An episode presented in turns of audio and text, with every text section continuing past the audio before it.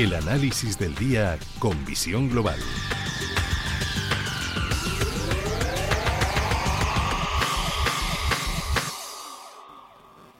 Pasan 12 minutos de las 8 de la tarde y el primer análisis lo hacemos con Mark Rives, cofundador de Blackberg. Mark, muy buenas tardes. Muy buenas tardes, Gemma. Bueno, eh, yo creo que la sesión de hoy era la sesión soñada por muchos inversores, por muchos expertos. Primero por las subidas, las fortísimas subidas que estamos viendo en Wall Street, sobre todo para el sector tecnológico, pero también, por otra parte, porque por fin parece que las subidas de tipos en Estados Unidos tan agresivas de 75 puntos básicos están empezando a hacer mella, ¿no? he leído una frase que hablaba así como intentando de, hacer, eh, de romper esa roca eh, que era la inflación en Estados Unidos. Hemos visto cómo empieza a desacelerarse, empieza esa moderación, así que parece que hoy es un día de fiesta, ¿no? Sí, hoy parece que hemos sacado el, tapón, hemos descorchado la botella de champán y el mercado ha estallado, ¿no? Eh, veníamos de mucha sobreventa, especialmente en las compañías tecnológicas. Eh, el mercado ya venía anticipando algo, el MIP italiano rompiendo los máximos de agosto. Y, es cierto que este dato efectivamente ha sido un dato que no esperábamos y que hace tanto tiempo que no tenemos algo positivo que parece que no puede hacer, ¿no? Y, y eso, claro, alimenta los mercados muchos inputs, el oro, por esa por ese rebote que puede tener también el euro dólar, ¿no? al final todas esas expectativas aminoran la agresividad del, de la Fed, dan un atisbo de esperanza al Banco Central Europeo y todo esto al final eh, propicia que los mercados recuperen eh, niveles técnicos importantes y que eso de hablar ahora de un mercado bajista, al menos en cuanto a los conceptos técnicos, ya es discutible. El mercado está en una fase lateral y salvo la tecnología, mm. el resto del mercado ha recuperado al menos el mercado lateral, con lo cual parece que la acumulación vuelve al mercado y veremos hasta cuándo este júbilo es capaz de levantar el mercado. Sí, porque otras veces habíamos visto eh, lecturas de datos positivos, pero que el mercado eh, lo interpretaba a su manera y veíamos eh, fuertes caídas y fuertes correcciones y parecía que cuanto mejor, peor pero esta vez no ha sido el caso, sobre todo porque el dato de la inflación em, hay que tenerlo muy en cuenta, no solamente por parte de la administración Biden, sino sobre todo por parte de la Reserva Federal. Em, si hemos visto que en Estados Unidos ha tenido ese efecto, esas subidas agresivas de los tipos de interés, ¿podemos tener esperanzas de que aquí en Europa pase lo mismo? Bueno, aquí podemos tener esperanzas de que la dependencia económica global con las empresas americanas al final de rebote afecten a, la inflación europea, ¿no? Porque si tenemos que esperar que solucionemos nosotros nuestros propios problemas, me parece que lo tenemos claro, ¿no?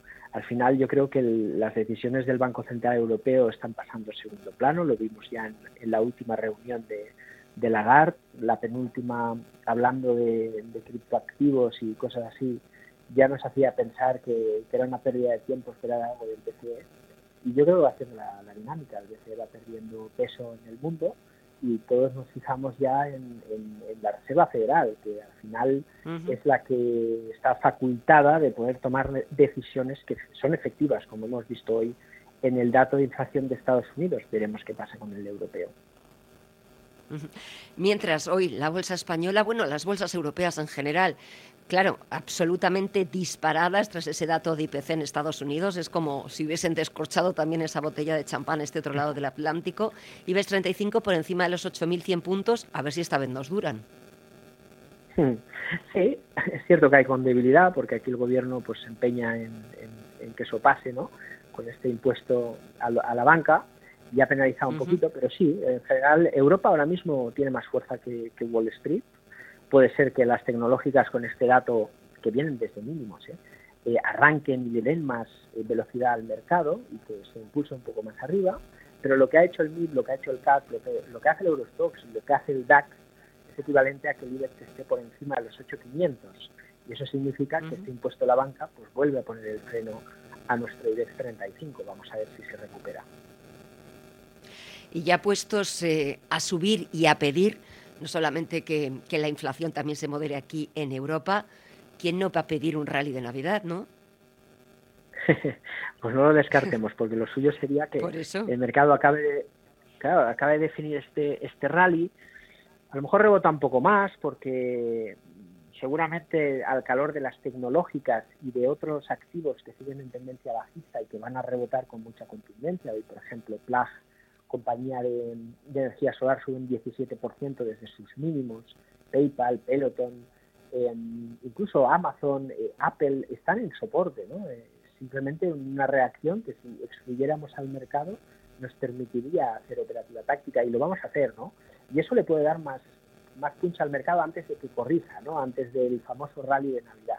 Pero el, mercado nos ofrece algo que nos permite ser optimistas, ¿no? Y a lo mejor el año, el cierre anual, eh, pasa a ser un año intenso, pero no tan malo, vamos a decir así. Y hasta que eso suceda o hasta que podamos verlo, nada queda, poquito menos de, mes y medio para llegar a ese rally o no de Navidad. A ver, si echamos un vistazo a valores, sectores, algo que os esté gustando, que os haya llamado la atención en Black Bear. Sí, hay muchas cositas, pero creo que en estos momentos, acompañando el, discurso de la tecnología y, por ejemplo, Apple, de Microsoft, Amazon, nos puede dar un rebote, ¿no? Para posicionarnos eh, de, eh, tipo buy and hold, ¿no? de comprar y mantener, pero sí buscando ese rebote porque nos podrían dar un, rebote táctico y luego en la corrección habrá tiempo de comprar otras cosas. ¿no? Pero el oro, el oro yo creo que es, eh, ha roto al alza, ese, ese tipo real positivo que necesita para remontar y yo creo que se acerca y que es un buen momento para, para compañías mineras de oro. Nosotros hemos comprado Barrick Gold en precios muy atractivos, tiene un gran potencial y esta sí que es para sentarse encima y mantenerla mucho tiempo, un 5% la cartera, lo viene haciendo muy bien, no vamos tarde porque ni siquiera ha roto la resistencia de los 16,50 dólares y es una de las compañías que ahora mismo podemos incorporar en cartera. Pues me quedo con, con, esas incorporaciones, me quedo con el metal dorado y por supuesto me quedo con el análisis que nos ofrece todos los jueves Mar Rives, cofundador de Black Bear. Cuídate mucho, Marc, y hasta el próximo jueves. Un fuerte abrazo. Igualmente, Gemma.